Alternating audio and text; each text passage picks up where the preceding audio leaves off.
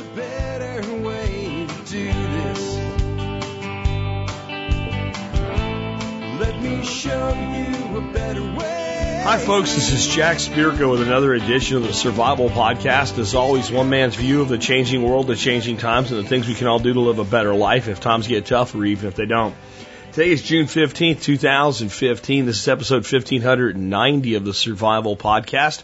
And it's a Monday. It's also the first show with a, a whole week off in between. Um, and I, you know, I, I hate leaving you guys go that long without a show. I really do. But with traveling to West Virginia, there was just no way to do shows for you at all last week. I was gone from home for seven straight days, and it really kind of wore me out. I'm still in recovery mode, I guess, right now. I'm getting a really late start on the show, so it probably won't be live until three or four o'clock in the afternoon today. Um, it's just part of you know what happens when you have to go out of town. But uh, we had a great event up in Elijah Springs Farm, the Perma Ethos Farm in West Virginia, and we met some really great people. And I got to see a lot of things that people were doing, uh, people actually getting things done. That really gives me a lot of hope when I see that. And I, I've come home with a whole new plethora of ways we can move forward with the Perma Ethos project and the way we can be more inclusive. I can't give you the details yet. We have to ferret some things out, but there's been some amazing progress, uh, not only at the Elijah Springs farm in uh, in the last year, but in our ability to figure out how exactly can we have a bigger tent, so to speak, with the Perma Ethos project. So more on that will be coming in the future. I'm going to leave it at this for now. It's an awesome thing, and I'm thankful to every one of you that have been part of it thus far. Uh, with that, before I get into uh, today's topic, which is your feedback, email that you send to jack at the survivalpodcast.com with the letters TSPC, all is like one word, TSPC, no spaces in the subject line, followed by anything you want. That'll help me find it and uh, possibly get it on the air for you. Before I get to the feedback this week, let's take care of our sponsors. They do a lot to help take care of you by helping to make sure the show's here for you Monday through Friday, five days a week. Sponsor of the day number one today is jmbullion.com. When I'm looking for silver or gold, I go to jmbullion.com and I'll tell you why. They're a small enough company that I can personally communicate directly with the president, Michael, at any time of my choosing.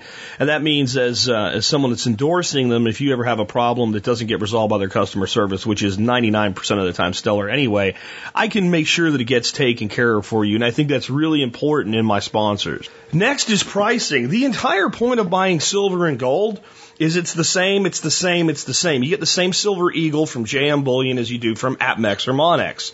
It's exactly the same. It's the same purity, it's the same weight, it's the same design, it's the same cut. It is the same. It's like buying a Wilson basketball, whether you buy it from, you know, Walmart or Academy Sports and Outdoors. It's the same. That's the point. So why pay more? So why not deal with a company that's a small company that has great customer service, that offers free shipping on all orders and has better pricing when you're buying the same thing. Now, why silver and gold? I'm not an all in guy. I'm not the guy that like, you need to get out of the dollar. They're going to burn it to the ground. It's going to be worthless tomorrow. By the way, give me your dollars and here's some silver. I'm not that guy. But I do know that the plan for our money is a continued devaluation through the process of inflation, which is a hidden tax on the wealth of the American people. And I know that's the case because the former chairman of the Federal Reserve said so on the floor uh, of the, the United States House of Representatives while being questioned by Ron Paul. He admitted that and said it's okay. That's the way the system works. It's supposed to work that way. Well, if that's the plan, then my plan is to make sure I have a wealth assurance policy. We talk about insurance a lot, but assurance is, is equally important. And the way I personally do that is I have 10% of my net wealth roughly in silver and gold. I recommend that you do something similar. My personal recommendations are that you consider uh, a wealth assurance program of 5 to 10% of your net wealth in hard commodities like silver and gold. And if you need silver and gold, I can't give you a better recommendation than JM Bullion. Check them out today. And remember, members of our support brigade, you do get a discount on larger orders from JM Bullion. Check the benefits section of your MSB account to learn more about that. Next up today, sponsor of the day number two, westernbotanicals.com. Um, I am a big believer in going to herbs before going to conventional medicines, be they prescription drugs over the counter, I don't care. Um, I have personally found that herbs are a more gentle way to treat uh, the acute symptoms and chronic symptoms that we all deal with on a daily basis. Now, I'm not a doctor and I don't prescribe treatments and I never claim to. And the people at Western Botanicals, while they are a chiropractic facility, also don't make medical recommendations. They simply provide the highest quality herbs, raw herbs and herbal supplements and other things like essential oils for your own use. And they're real people that really care about you. And if you pick up the phone and call them, someone in Utah, not New Delhi, will answer the phone and help you make the right decisions for yourself. That's what Western Botanicals is all about. They are a great sponsor. They have been with us a very long time, six plus years. That is that is forever in the world of podcasting. They also have a program called their Premium Membership Program, where they give uh, 25% discount on everything they sell. They sell that membership for $50 a year every day. If you are a member of our support brigade, you get that membership absolutely free. All you have to do is call them up, give them the code word in your MSB account, and they will set up your account for you so you can get 25% off on everything they sell. Some of the favorite things that I use by them are the turmeric formula. Uh, that is one of the best anti-inflammatory things that I've ever used personally for myself. Again, I can't make individual personal recommendations on it, but I can tell you that I use it and it works for me. If my back is sore and achy, if my shoulder's acting up from an old injury from the military uh, after a hard day working, I go to that. Their deep heat ointment is another great thing for that. They have a pain relief formula that uses valerian. Those are things I personally use on a regular basis. There's a lot of other really great things there. Basically, guys, if it's herbal and it's legal, you can find it at Western Botanicals, where their goal is to create an herbalist in every home to empower you not only to use their formulas, but to give you the raw herbs and the ingredients you need to make your own herbal formulations, including how to use the herbs from your own backyard and then get the parts for the formulation you need from them and the extra materials and the knowledge from them. You can get everything at westernbotanicals.com. Check them out today. Again, westernbotanicals.com. And if you're an MSB member, do not forget to get your premium membership 25% off everything they sell every day of the year. Next up, we should take a look at the year that was the episode. I have Becoming the Pope is a Sunset Job. I have Roanoke leaves no forwarding address, and I have marriage, marriage and magic are nearly the death of the king. I am going to read uh, Roanoke, uh, actually, marriage and magic are nearly the death of the king, uh, because I think it has an interesting tie to modern day thinking uh, even though it probably shouldn't in the modern day, it does. King James VI of Scotland has brought his bride home to be crowned queen consort. She is Anne of Denmark and she's all of 14 years old. The king is 23. But they won't have their first child until 1594. The king is quite the romantic, though. Anne was supposed to sail to Scotland, but during a storm, her ship is separated from the convoy and turns back. Having lost track of the ship, the convoy moves on to Scotland where the king waits and frets. After sending ships out to find her, he finally leads a fleet to bring her back himself. He writes letters and songs to her, and when he finally finds her, he kisses her in the Scottish way, which is apparently not the Danish way. They are married in, in Denmark, and this year she is brought to Scotland to attend her coronation. When the crowns of England and Scotland are finally joined in 1603, Queen Anne will become the first queen of Great Britain. Uh, my take by Alex Shrugged, who puts these together for us on tspwiki.com. On the way home, yet another storm came up, and King James attributed this to some sort of witchcraft or magic. He suspected several men, and after torture, a man named John Fane admitted that he plotted to kill the king by means of magic. John Fane was burned at the stake. Regarding the young age of Queen Anne, marriage at this age was not unusual. Marriage was traditionally a long drawn out process. What we call an engagement was actually part of marriage. For an arranged marriage, once you signed a contract or the contract was signed on your behalf, if you were underage, you were at some level married under religious law, even if you had never met. I know people who have arranged, had arranged marriages. It doesn't happen often, but it does still happen. I want to go back to the concept here that somebody confessed to using magic to plot to kill the king under torture and duress. Yeah. Do you think he was he was actually making an honest confession? Do you, do you, do you think that, that this guy, um, when he said, "Yeah, I did it, I did it, I did it," I I I I I, I used magic to conjure up a storm to uh, to to kill the king, was actually making an honest confession. Like he believed it when he said it. The answer that I'll give might surprise you. When he said it, he may have in fact believed it. Under extreme duress and under extreme torture and under extreme interrogation, even in the absence of torture, not only can you get a person to confess something they didn't do, you can actually convince them that they did it. And this doesn't require, you know, the, the, the, the, the pear of anguish to, to accomplish it. If you want to see how sick man can be, especially with the authority of the state behind him, look up the pear of anguish and see what it was. Um, in modern day, we have had people who have confessed to committing crimes, who later recanted their confessions, but said, you know, when I did it, I believe these people made me believe it. Uh, we're in, in prison for crimes up to and including things as serious as murder and were later actually cleared of, of all, all possibility of guilt on things like DNA when we could actually test that at a level that we weren't capable of, let's say at the time of their conviction. Or, you know, the prosecutor just didn't feel he needed DNA, so we didn't do the DNA testing. And, you know, somebody got involved and helped out and, and brought about this. This is a reality still today that with the right system in place that we can actually get people to admit to doing something they never did and it still goes on regardless of Miranda rights. Because we constantly have in our system the attempt to get people to not take their rights. We lie to them and say, you know, it looks worse if you if you say you you you, you don't want to talk or what have you. Um, this is my advice in regards to this. If the police ever want to talk to you about anything, you are willing to do so with counsel only. Now, you can be stupid with this. If the cop asks you something like, uh, you know, because you're pulled over for speeding, where are you going? You say, I won't tell you that unless you get my attorney. That may or may not antagonize the situation depending on the cop you're dealing with. Um, and you could decide how much you want to give away, but don't be a smartass about things like, I want to speak with my attorney. But I feel that once you've answered anything that's like a reasonable question, you know, why were you speeding? I didn't realize I was speeding. Okay. You know, and, and, you know, do you have any warrants out for your arrest to your knowledge? No, I don't. Can I see your ID? Yes, here it is. Uh, if they start saying, hey, we've had some stuff going on here, I'm wondering if you, uh, no, no, no, no, no, no, no. As soon as you get into anything that approaches an interrogation, I'm sorry, you'll have to speak. I'm happy to speak with you with counsel.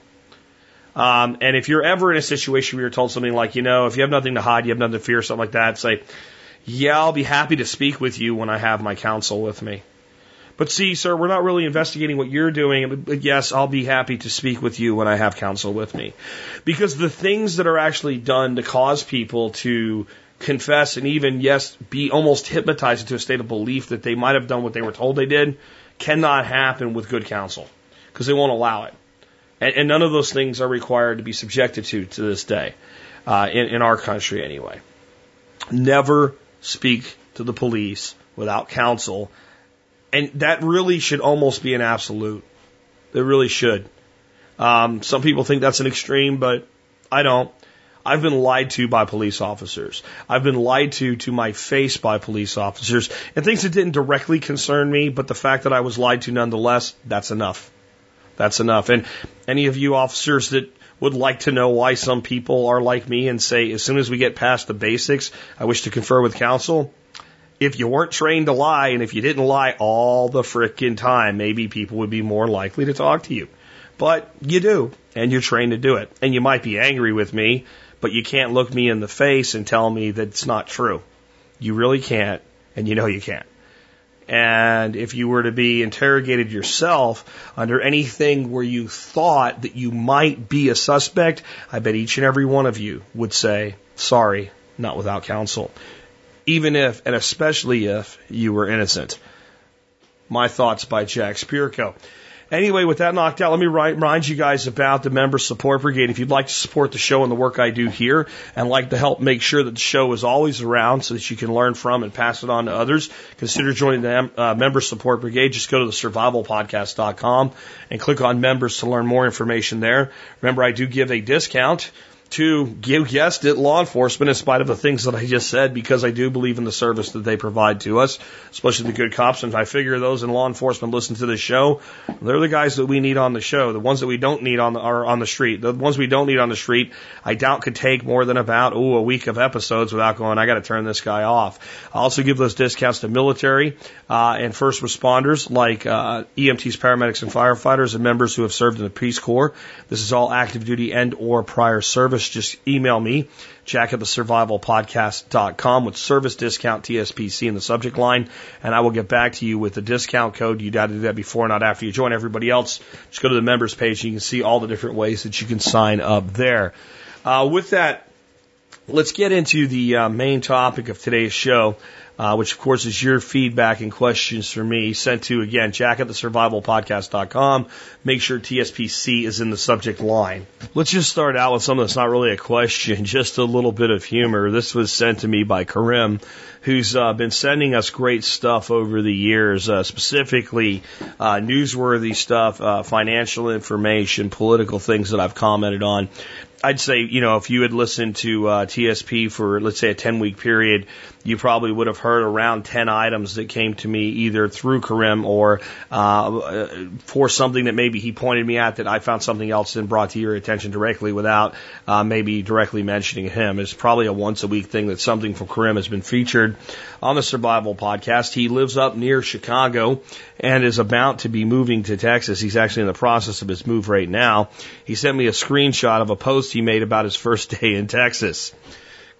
Um, Day one in Texas. This morning, while going out for a bit, the GPS told me to turn left, so I took a Texas sized left turn right and ended up two towns over in the wrong direction. A one mile trip turned into a 30 mile tour. This afternoon, I learned that I can run away screaming like a schoolgirl given the right sized and correctly colored bright red wasp.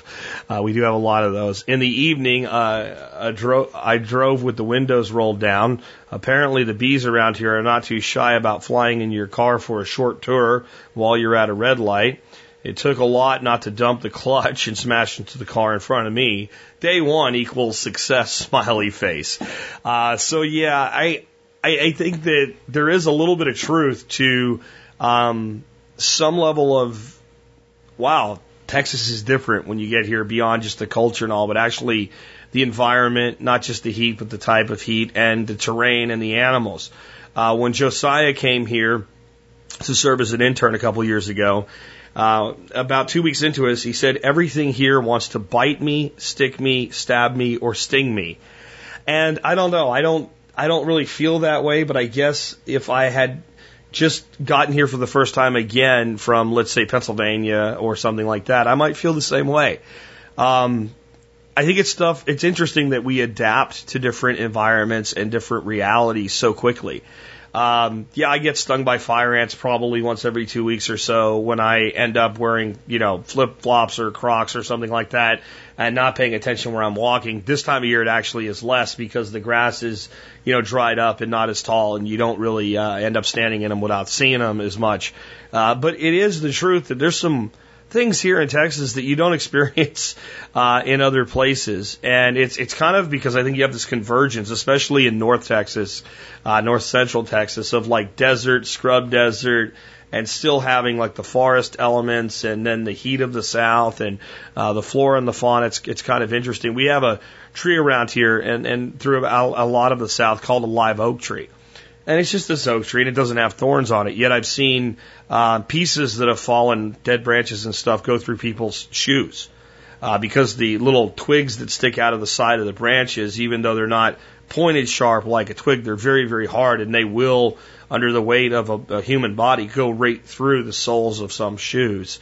Uh, I've had them definitely go through Crocs pretty easily. Usually, uh, not quite all the way through into your foot before you feel it and kind of back off. And it's it's kind of weird to have something that's that likely to stick through your shoes that's not even actually a thorn like a mesquite or a locust or something like that. We have a lot of weird stuff there. So uh, uh, we do invite you to come on down, but do know you might be getting into things a little bit different. And thanks for sharing your uh, your humor with us, Karim. And I hope you enjoy uh, your new life in the Lone Star State. And remember, Karim was actually inspired to come down here on the website talk, uh, talking walkingtofreedom.com, which is a forum that I've set up for people that live in the states like Illinois, uh, like California uh, like New Jersey and like New York to say, I've had enough of this shit. I'm looking for a new home and not necessarily go, come to Texas, but to find the place that most resonates with the opportunities that they're looking for professionally, uh, the politics that they personally support. You'll, you'll find that none of our states are perfect. Uh, none of our states are even close to being truly libertarian. Uh, but many of our states are not quite as bad as others. And the, the last act of defiance in a republic is just choosing to deny one of the member states of your time, your talent, your money, and your presence. And, and some of these states, like the state of New York, like the state of Illinois, where Karim's from, ha- have crossed that bridge a long time ago.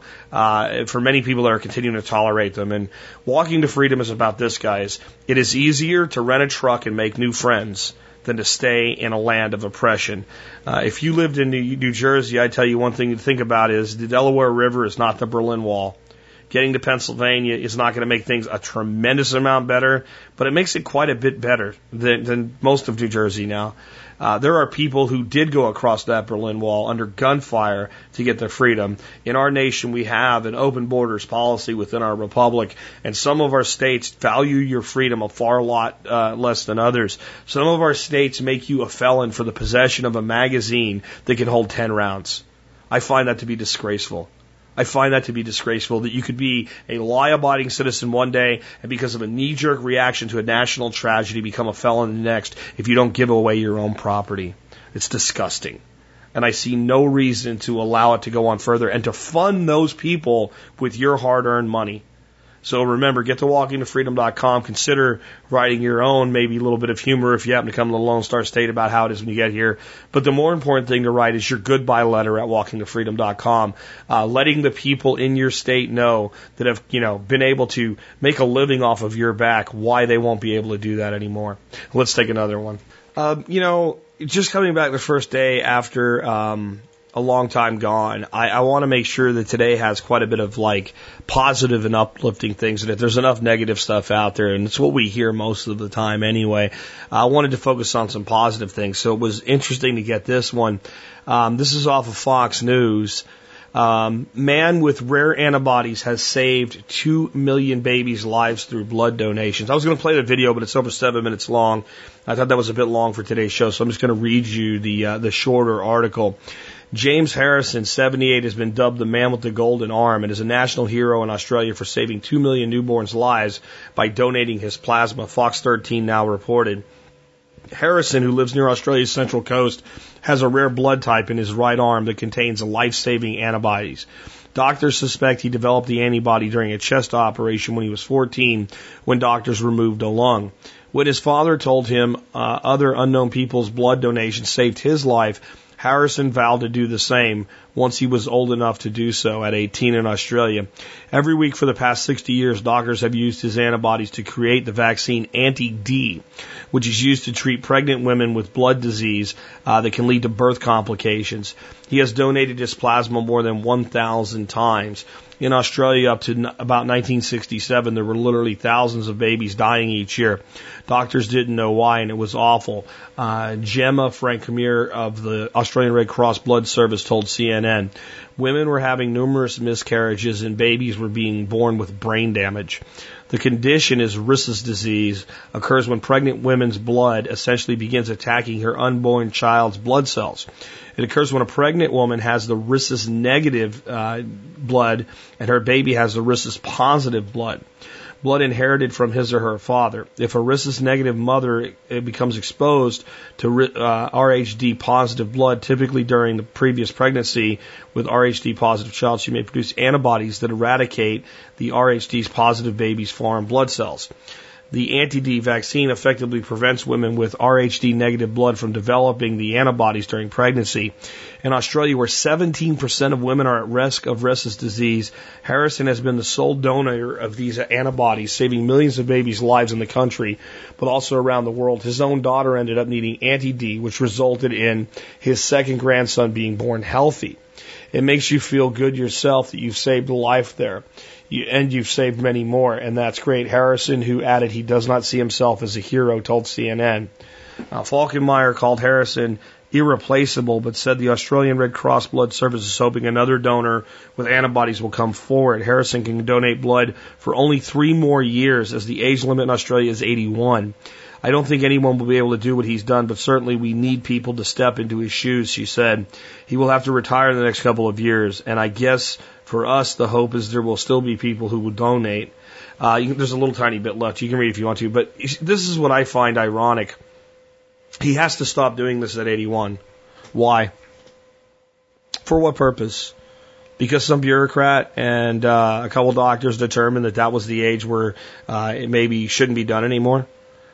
Uh, maybe he shouldn't be donating weekly at that point. I don't know. But why? Why would a man who's doing such good be told you can't do this good anymore simply because you've crossed a, an imaginary line we call age? Well, it, it, it, I'm sure that the, the, the, the procedure, the law exists to protect people, both the donor and the donees. But when you have something as special, why wouldn't you individually have doctors assess and say, in my medical judgment, this man can continue? Why do we have these arbitrary numbers that just take a person at a certain age and say you're no longer qualified for X? Why do we basically put our elderly out to pasture? That, that's the one negative I see here. The positive is two million people are alive today because of one man because he was willing to do more than anybody would have ever expected. I think if this guy donated blood every month, people would have been like, yeah, yeah, that's that's that's that's fine. Weekly, weekly for 60 years, and the number two million is low. It's very low. How many of those people have had children who have had children by now in 60 years? Three, four generations, and maybe the vaccine not being needed again, but all of those people would never even have the opportunity to have been born had their grandmother or great grandmother or father or mother, whatever, had been saved by the actions of this one man. This guy's awesome. He says he's not a hero. I don't know if I would use the word heroic to describe the action of simply letting somebody draw a pint of blood from you once a week in of itself. But I do consider the results to be the results of heroic action to make that commitment and do that every week for 60 years, I think is far more heroic than many of the things we just automatically assign heroism to. Every teacher is a hero, every soldier is a hero, etc. There's heroic soldiers, there's heroic teachers. This is just a heroic human being. You, you might point out even correctly that once, you know, you get used to doing this, it's not that big a deal anymore. And I guess not. But if you've done something, anything, every year for 60 years, and every time you've done it, it saved a life, what more do you want before you call someone a hero? Yeah, I'd say this guy's a hero. I'd love to hear your comments on that in the show notes for today's show. I'll have a link to uh, this story so you can check it out and watch the video, which is pretty interesting. Um, I've said before that I think that things happen for a reason, even when they seem insignificant at the time. I think this might be an example. I did get a late start today, but later than I even I intended uh, because of some other things that I chose to do today, like uh, help you guys out with a deal from Old Grouch. So Old Grouch has an incredible deal on uh, some uh, uh, Humvee uh, tool racks that you guys can get for like 23 bucks. Has nothing to do with what I'm about to talk about, but I want to make sure I mention that. Uh, these are Humvee Pioneer tool racks. Uh, they usually sell for fifty dollars. Uh, Old Grouch has them on sale for for thirty nine dollars, but I have a price for not just MSB but for everybody uh, of about twenty twenty four bucks, twenty two ninety seven, twenty three dollars anyway, twenty two ninety seven a piece. And I have a post out today about those while they're available because they have crappy boxes. So because instead of just throwing it up and actually taking the time to explain the deal and, and doing a good post and getting some photographs to go with it and all, it delayed me even further. So just before I started this show, um, I got one more email that I'm like I have to include with this with this uh, article. It comes from Erroneous, and Erroneous says a hopeful Jack was right moment, putting daycare into retirement homes. And he sent me a link to a little article and a uh, a video and I'm actually going to uh, link those straight to the Kickstarter that's available for this. But why this is important is um, I get a lot of emails that say Jack was right, and usually the first thing out of my mouth when I see that in the in the subject of an email, given what I'm usually right about, is the F word, and I actually say the word because it's just like, you know, frick to to play. I, it, what is this going to be? What is this going to be? Because there's so many things that I've pointed out that have come to fruition that you're just like, man, I don't, I don't want, and I say it when I was like, this is coming. I don't want this to happen, but this is going to happen. And then, you know, a year or two or a day or two later, boom, there it is, uh, confirmed. So when I see Jack was right, I'm usually not happy. Sometimes, um, I am. And what I've been saying here and there for a long time is that there is um, a permaculture solution to the problem of the two parent working household, kids being left alone, and, you know, our elderly who are sitting in homes abandoned. And not everybody that leaves their kid at home is just, you know, or, or, or has their kid in daycare or whatever. It's just a parent that doesn't care. Most of them are parents that like, I have to put food in their, in their bellies and I have to keep a roof over their head. And this is how I do that. And I can't be there. And it's better that they be in daycare than, you know, uh, or or with a nanny or with a caregiver or in any way, shape, or form somebody, uh, than that they be left home alone like a latchkey kid.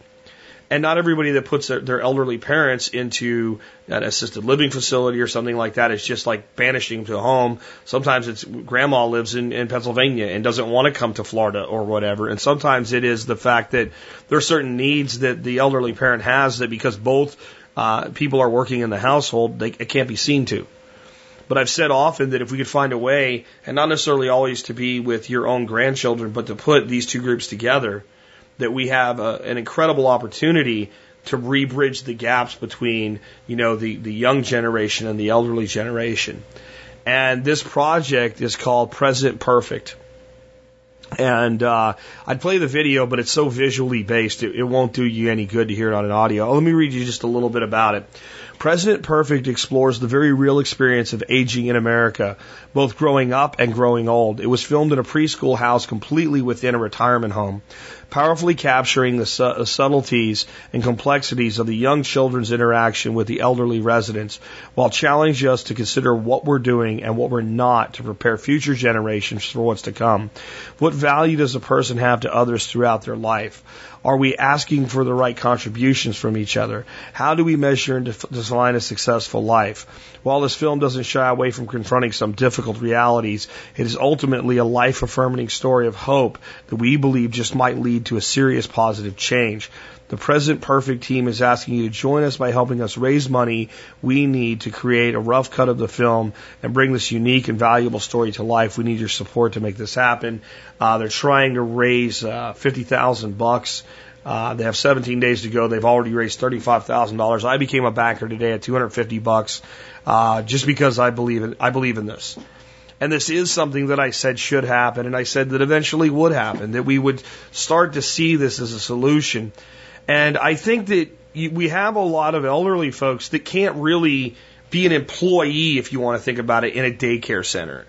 But if the children were to come to where they are and there were, you know, people that were maybe a little bit physically better off than they are, a little bit younger than they are to help facilitate that there's an incredible leverage point there that these folks, you know, largely are on retirements and fixed incomes, and they have, you know, the the majority of their financial needs taken care of. Uh, they can't go out and work every day. They don't want to go out and work every day, but but they sure would like to play with kids every day. And this could help in so many ways. Let's talk first of all about how this would just help uh, psychologically for older people who just feel alone. They just feel alone. Man, nothing really lifts your spirits like kids. I mean, seriously. And, you know, some people say, well, some kids are just destructive and whatever. Well, those kids aren't going to get into a program like this. Like, a kid that's going to be in this program has to be reasonably well behaved or they're going to be out. Um, but there might be a fact that a lot of the kids that we think of as not being well behaved, if they were given an opportunity like this, would be. This is for younger kids, you know. This isn't, you're not going to have, at least not at this point yet, I don't think a lot of 15 year olds hanging out there, but sooner or later we might. Sooner or later we really might. And the opportunity there for these older folks to feel like I still matter, I still have a purpose is enormous. I know that the one thing that I don't ever want to become ever is not useful. I mean, that, to me, that's one of the most horrific things that I could think of becoming is being not useful to anybody. Um, it breaks my heart to think about people that feel that way about themselves. Um, it's one of the big reasons that a lot of our young people kill themselves today in numbers that exceed what it ever was in our history. Because we've created a society that makes people feel like they're not useful and not just when they're old. Um, and if we had those young people helping these older people simply by being there, we might have less of that too. And I've noticed as a grandfather that my life is so much easier in, in grandparenting than it was in parenting. And that I'm actually more effective about it. I'm, I'm, I'm I, get a I get a better result than, than anything I ever hoped to get as a father, as a grandfather. I'm listened to far better by a four year old than I was listened to by an eight year old.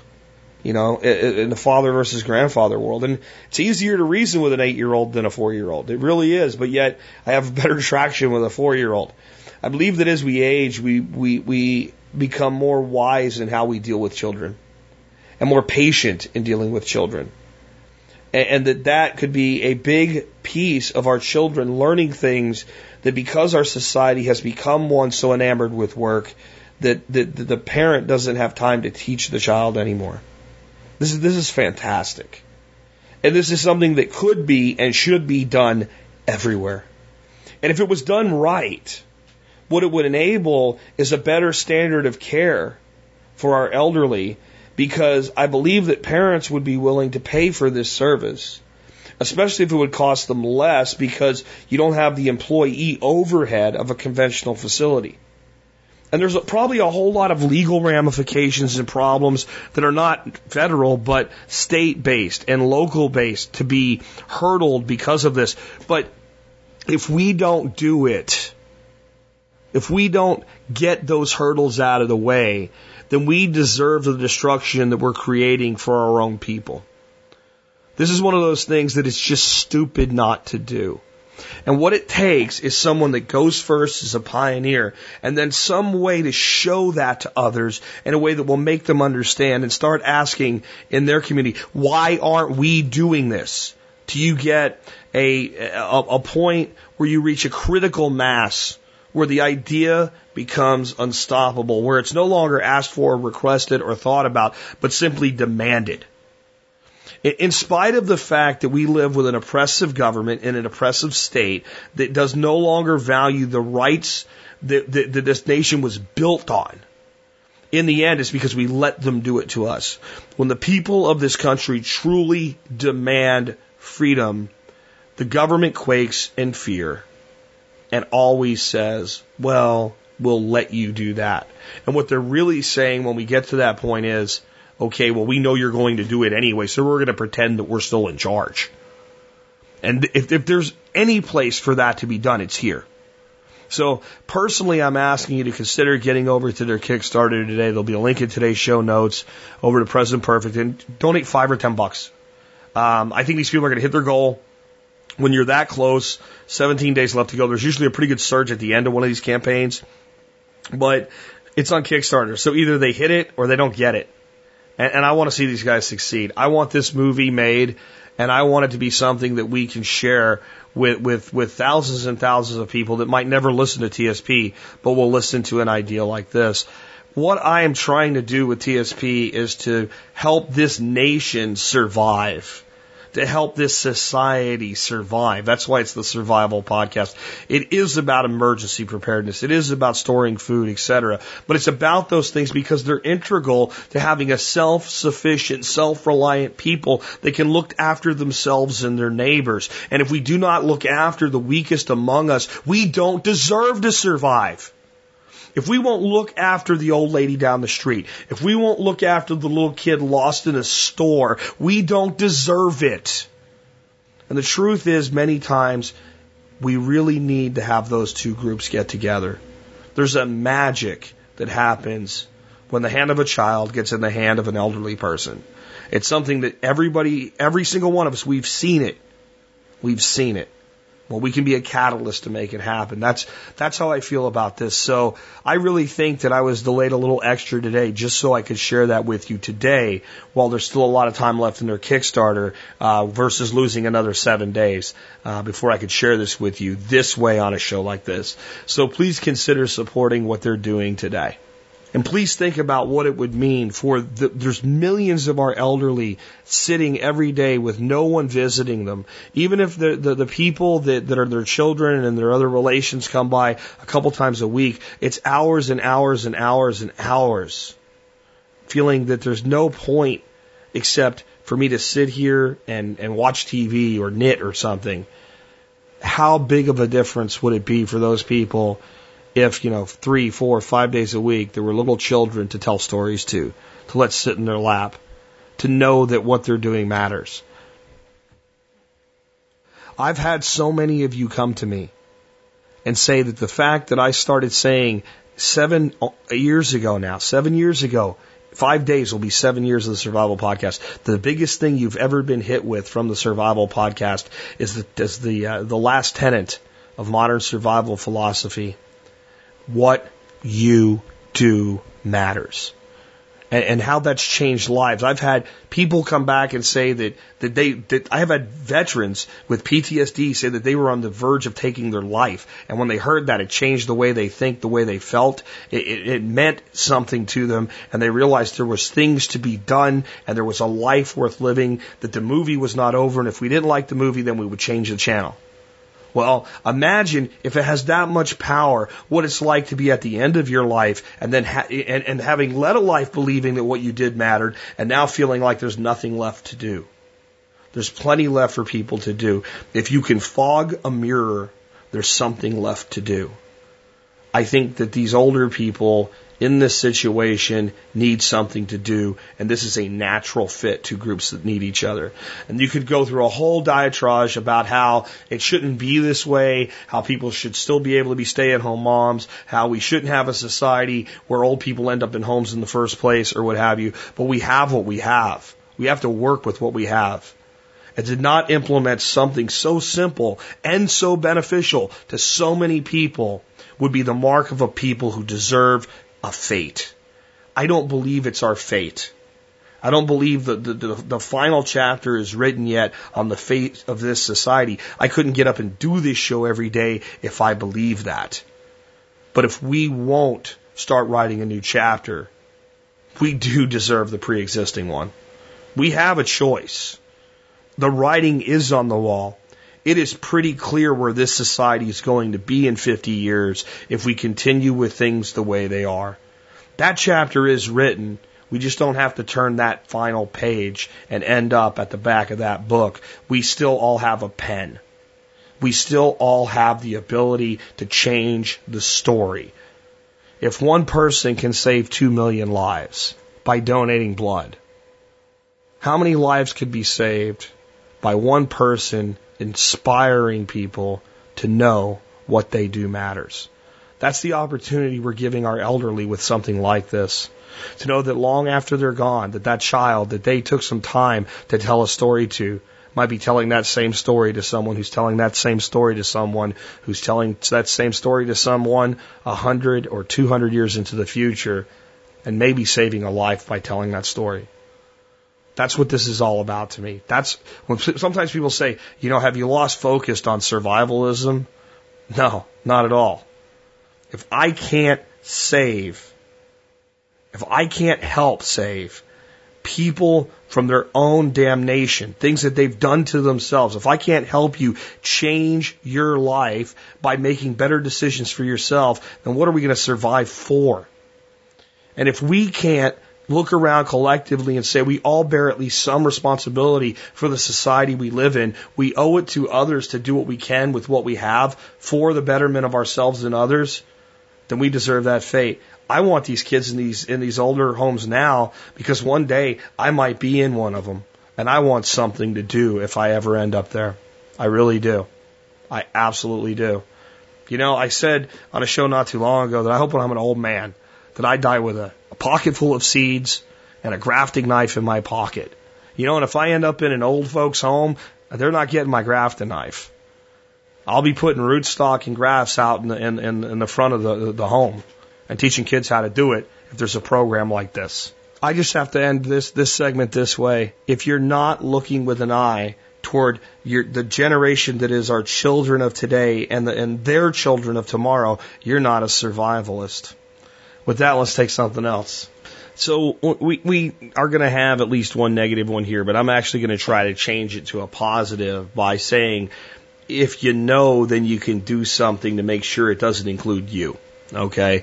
So this came from uh, Lars, and Lars says, "This is disturbing, but perhaps something you've been telling us is true for a long time. Evidence that the dichotomy is real." And really stupid Super de Mierda de Toro. It's Del Toro, by the way. Anyway, um, this is on the Hill. And it, this is nonpartisan in demonstrating how stupid people are, though I would say The Hill is somewhat of a partisan publication in general. Uh, this is by Mark S. Mellman. What's the relationship between party identification and issue positions? Many assume that a voter's position determine their party. It ain't necessarily so. Indeed, in some instances, the reverse is true. People's partisanship can determine their issue positions when they identify with a party and know which party is on what side of an issue. Partisanship can count more than policy. An experiment we conducted with our colleagues at North Star Research in a poll for USA Today at the Bipartisan Policy Center illustrates the point. Though I am al- I alone am responsible for any errors in interpretation here. We presented respondents with two different education plans, the details of which are unimportant in this context. What is important is that half of the sample was told A was a Democrat plan and B was the Republican plan while the other half of our national sample was told A was the Republican plan and B was the Democrats' approach. The questions dealt with, with substantive policy on a subject quite important to most Americans, education, and issues that people are familiar with, class size, teacher pay, and the like.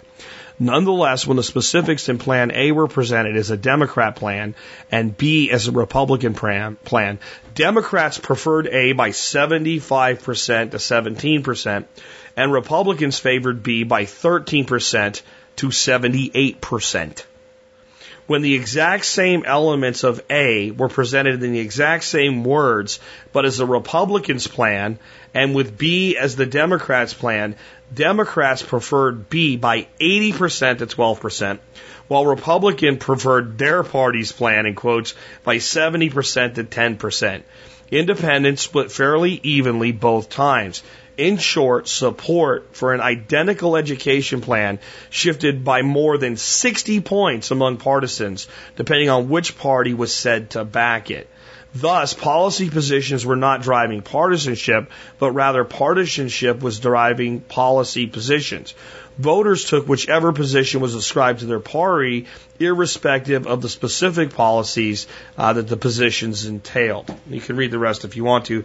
All the link in today's show notes. There's two very important things here that are really not being said. The first one is that of course they did because there was likely little real difference in the policies themselves as to what they aspired to accomplish.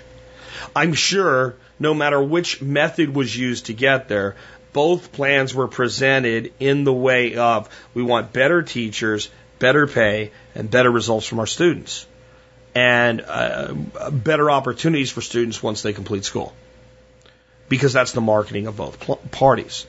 So what what we really see here is less partisanship and more universal marketing by both parties that just use different terminology to present the same results as an outcome. So it's actually natural See, this is not unnatural. In a party based system uh, where two parties are actually doing the same shit all the time and just using different marketing, that the marketing would appeal equally to both sides if we simply reverse the party on the top of the platform. In other words, it's probably the case that you could actually make most Democrats support Republican policies by simply telling them that they were actually Democratic policies. Not the, the, the out and out blatant, more or less gun control, but if we took a, law, a, a, a piece of legislation designed to actually further First Amendment or Second Amendment rights that was put forth by a Republican and simply said this was a bill put forth by the, the Democratic Party many Democrats would say, yeah, we should support that without even really paying attention to it. But even if they did sort of cursory read over it, pay attention to it, hear about it, they'd say, yeah, we should do this. More responsible gun ownership in America. Even if what it actually meant, instead of, now think about this, more responsible gun ownership in America, there's two ways that that one phrase could be interpreted. In other words, we need more responsibility forced on gun owners in America or we need more responsible people owning guns in America. So I can even use the exact same phrase and position it to two different groups of people and sell them on the same idea with neither of them really understanding the idea. This is not just blind partisanship as it's being presented here by the Hill. It's actually open eyed partisanship. People actually know what they're doing, they just can't articulate it because they're so well controlled at this point that they actually are supporting the ideals of their party. Because, and, and when they are presented with a different idea of a different party, but lied to about who presented it and then supporting it, they're still supporting it. In other words, both parties are generally doing the same thing. So this is not really surprising. It's a natural result. Now, how consistent this natural result has become is indicative of the dichotomy. And with a 60% swing, just by changing the name at the top, it, it's kind of irrefutable in, in my view. Now, no, I haven't examined the control groups and how well this was done, but given that I've seen it done so many times in so many different ways, I have no reason to doubt it. In other words, I knew a friend who, when he was in college, did a, a psychology experiment and presented something quite similar. And it was how parents were treating their children in a divorce scenario. And scenario A was, you know, the father's really kind of a dirtbag and the mother's really a great person. Um, and not a blatant dirtbag in the father, but definitely things that you would lean towards if there's going to be a preponderance of custody to one side, whether it's joint with with with decision making resting on one parent or it's it's a, a visitation thing or a full on you know one sided custody that if you were in a position as a judge you would have probably sided with the woman in that scenario. He then took and created almost the identical scenario changing a few words, changing a few things, a few timelines and stuff. But when you read the two of them side by side, if you were at all paying attention, you realized that all that had been done is that the mother and father title had been switched. And in the second scenario, the father was the fine, upstanding citizen, the true parent that was doing everything they could for their child, and, and the female was the one with the weaknesses. And he found that a high 90 percentile of people in the first scenario said the children should be with their mother. It was somewhere in the neighborhood of 96, 97%, something like that. And that only 2 or 3% of people that I guess didn't read and just checked the box said that they should be, have primary custody awarded to the father. It was pretty dramatic, the difference between the two. The same people, not even split in half, that read scenario number two, where the roles were reversed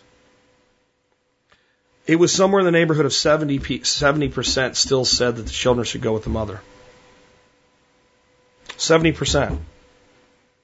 That's a clear case of a perception bias based on an affinity toward children with the mother. That we've been sold that that's the way that it should be, even when the mother has drug problems, which was one of the things that was true of both sides of the negative parent. So I don't have a big reason to doubt this because that's actually more concerning than people being easily led by the party system. I mean, that's, that's kind of a given. The fact that 70% of people polled in, in my friend's research experiment still sided with the mother when the mother had a drug problem and had been to rehab twice, by the way, in his scenario. In fact, he actually made the mother a little bit worse than the father. Like the father had been once and kind of was on the track to recovery, but still think the mother had been twice and thrown out the second time but was making strides on her own based on her testimony. And 70% still said the children should have primary custody of the mother. Now, I understand that my friend's experiment was fairly low in numbers. I believe he sampled 50 people that he got to take his test, and they were uh, also college students, so most of them were pretty young. But really? Really? So, where's the upside of this? When you identify something like this so clearly, you no longer have to be fooled by it.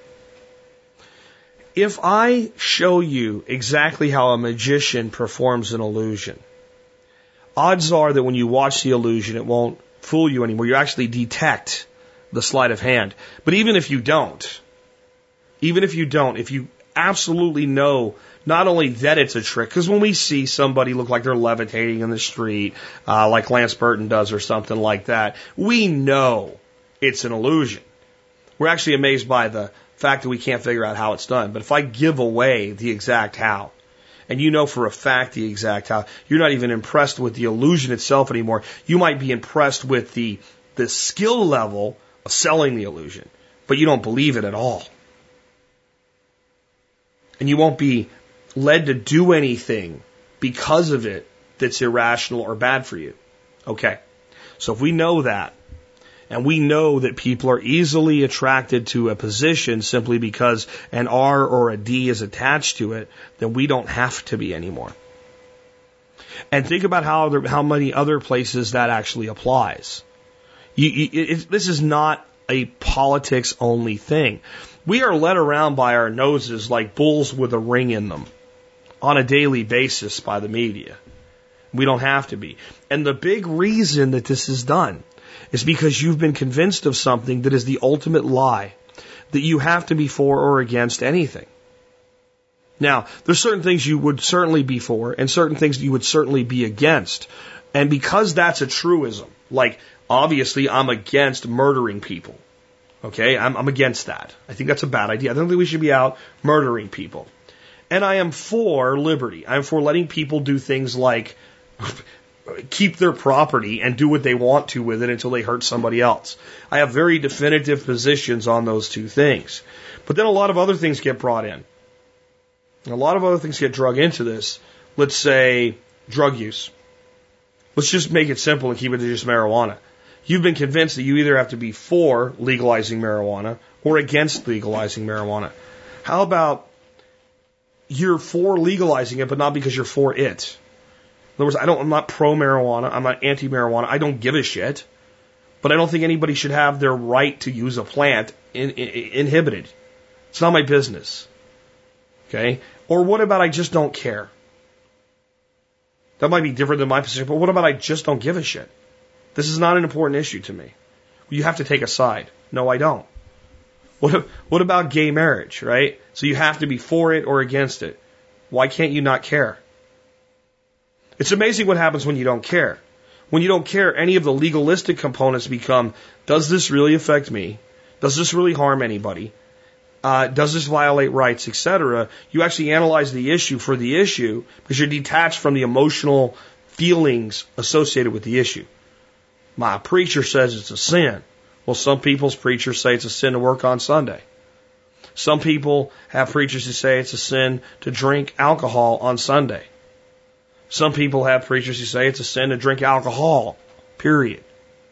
We're not for abolishing alcohol on somebody's religious beliefs, are we? We just simply say, well, that's fine. You can believe that. Let me sip my beer. You go to your church and we'll both be happy.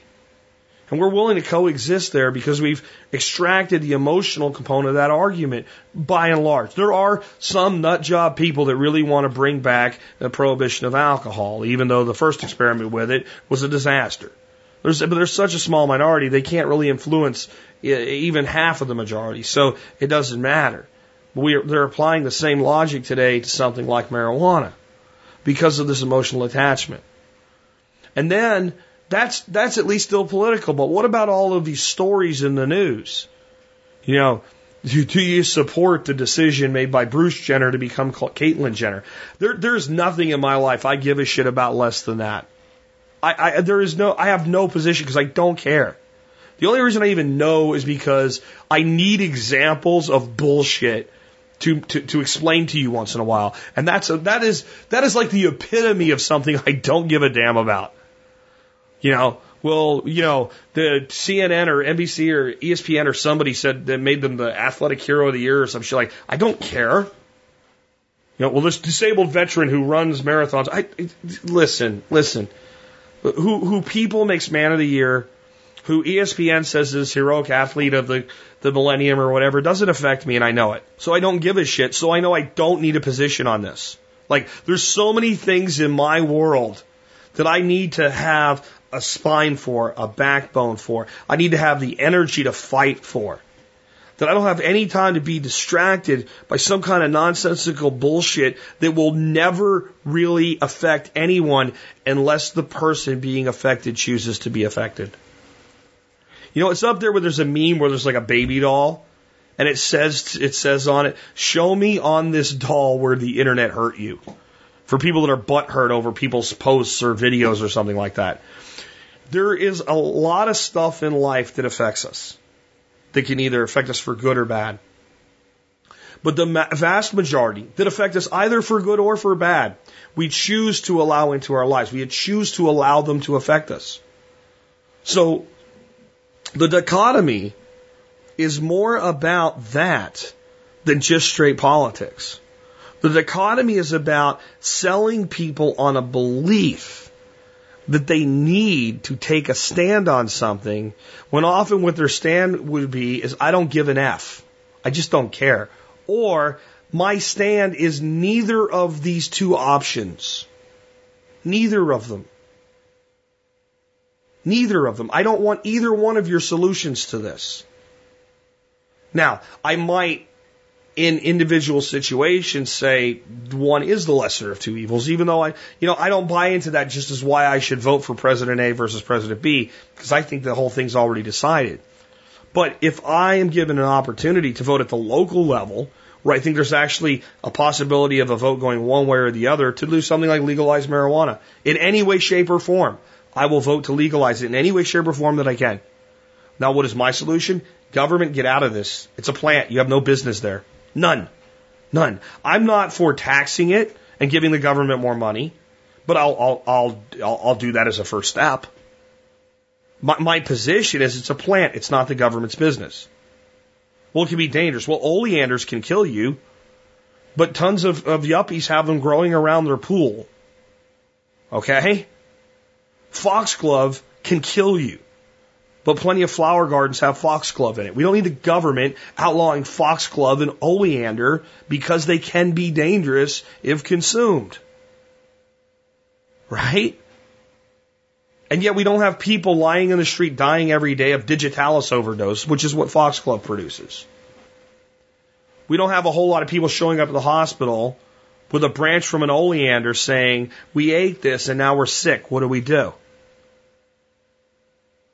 So just because something could be dangerous doesn't mean we need the government getting involved with it. There's a lot of things that could be dangerous. And I don't have to take one side of the government solution over the others. My, my, my, my position can be you're both wrong. And I don't want either of you. And let me tell you something. It's dangerous for those in power to have a people to govern that think that way. That's why every single thing that's done every single day in your media and your educational system and all the information that's pushed out and pushed in across this nation is designed to force a dichotomy, a, a, a diacomic, is there a word for that? A diametric opposition on all issues, right? They want that dichotomy view. They want every single thing put in front of every single person to immediately result in an A versus B. And you gotta pick one. You ever notice that people get the most upset when you refuse to pick one? I mean, that's what really upsets people, right? As, as upset as people are over my position on global warming, which is CO2 can do some things. It can't do every bit as much of as they say. There's a lot of mythology around it, but we are screwing the environment up, and fossil fuels are a big part of that. And we do need to reduce our use and dependence on fossil fuels, but a carbon tax won't do that. And when it comes to climate change, what we do regionally is far more impactful than what we're doing globally, and the solutions are largely regional by, by fixing things like hydrology and erosion and stopping things like sulfur and other things leaching into our groundwater from coal mines, things like that, we can actually have more progress faster. That pisses everybody off because it's an independent thought honestly, if my position was fossil fuels are great and all of these people suck over here on the left and they're just trying to sell you a bill of goods, not only would the people on the right have less of a problem with me, the people on the left would too because it would make sense to them. This guy says solar panels are useless and never will be any use to us whatsoever, doesn't care about the environment at all. We know what he is. He's a Republican. And we hate him because he's a Republican, but we hate him a hell of a lot less than an independent thinker. And if my position was a completely liberalized political nonsense uh, position, that CO2 is going to have us all underwater in 20 years or something stupid like that, the right wing would hate me less because we know what that is.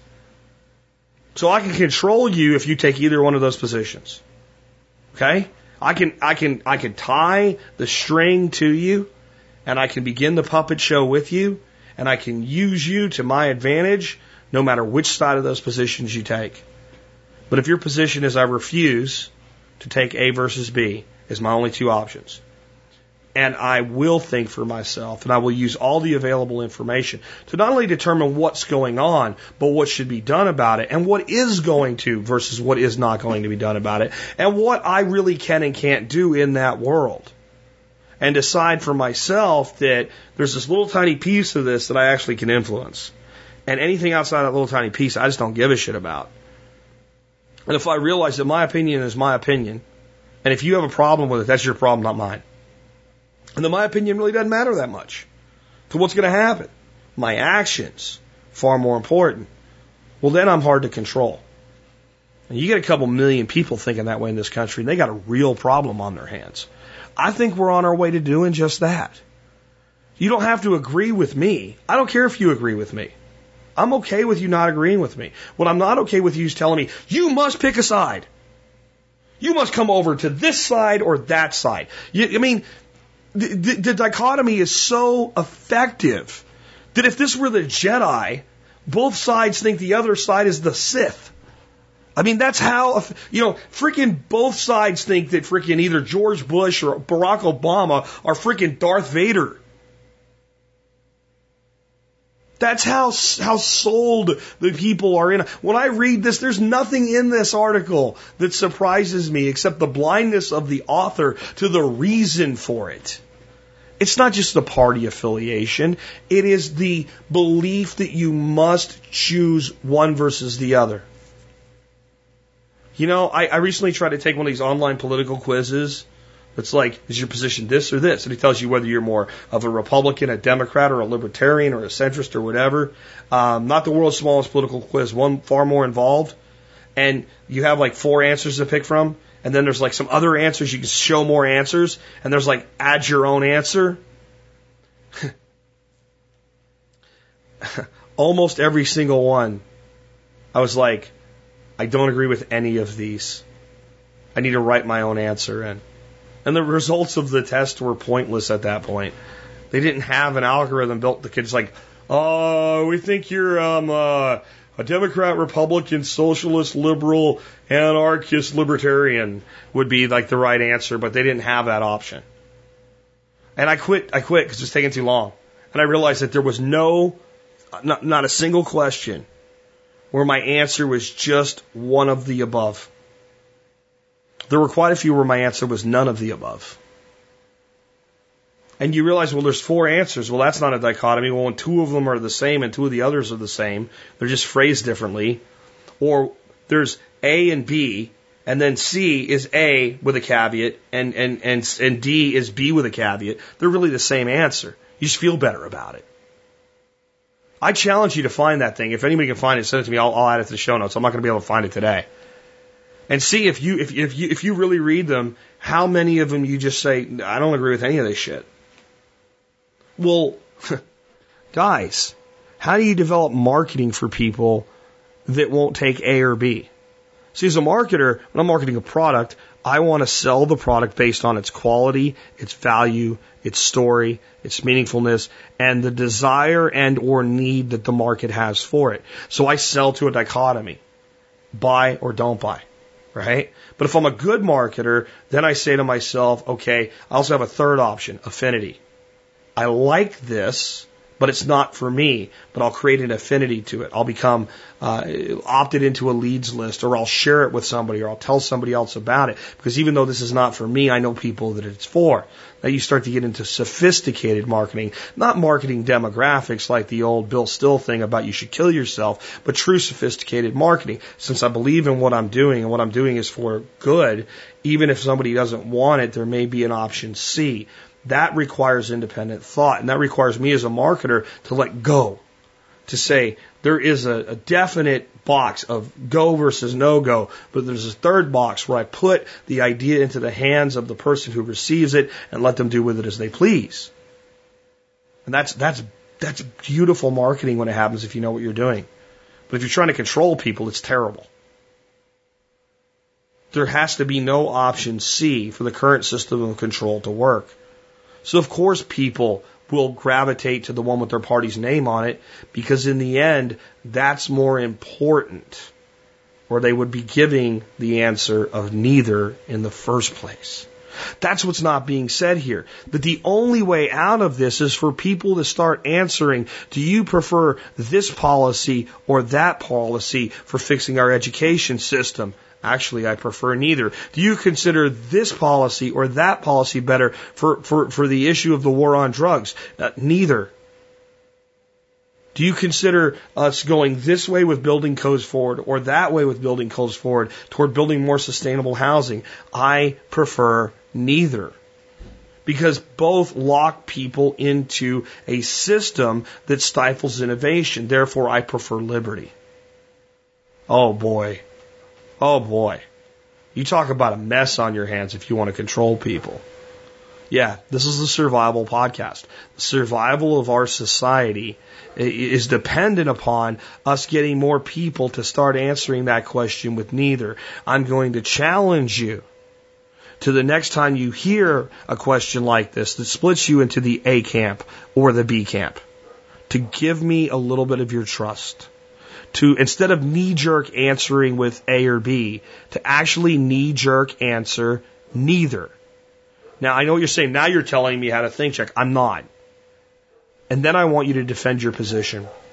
I want you, even if nobody's listening, even if you're talking to your dog and you hear mine barking in the background right now, or you're talking to the mirror, or you're talking to yourself while you're on a walk or on a drive in the car, or whatever. The next time that you hear even an issue maybe on my show, hit pause if you're driving your car, shut the radio down, and say to yourself, now that I've said neither, what would my proposed solution be?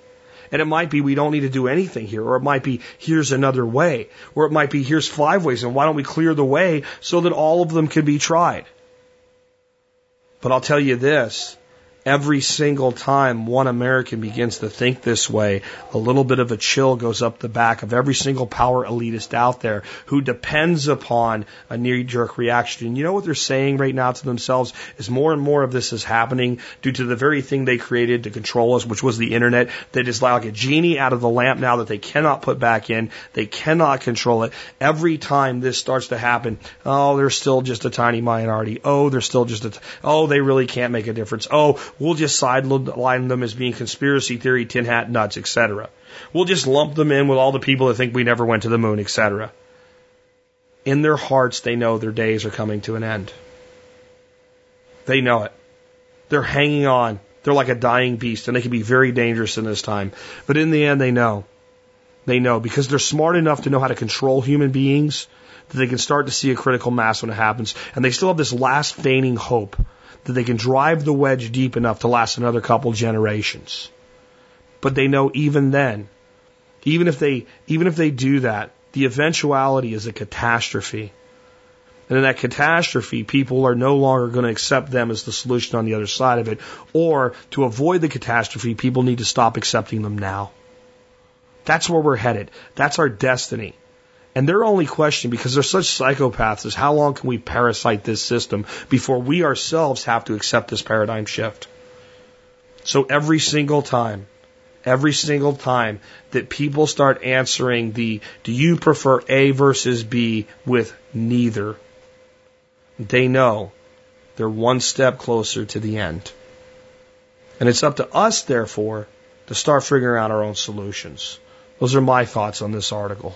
With that, I know we didn't cover many subjects today. I think we hit really four, um, and one was pretty short. But I'm going to go ahead and wrap up today. If you can't tell from being gone for a week and talking to people for a week straight, you know, pretty much all day long every day, my voice is a little bit strained. I also have folks here uh, to uh, to help finish up with the uh, kitchen today, and I think they're here based on the dog barking, and I need to talk to some of them. So I'm going to wrap the show a bit early today.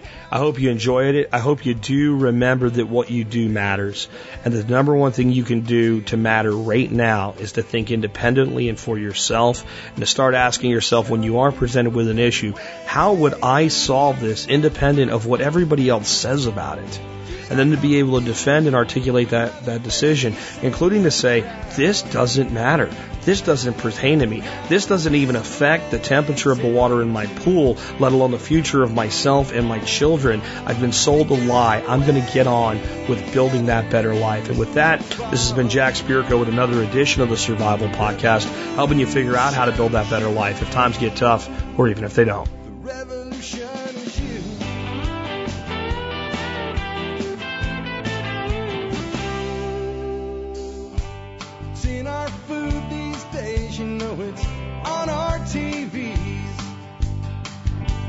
Sometimes we forget we are what we eat.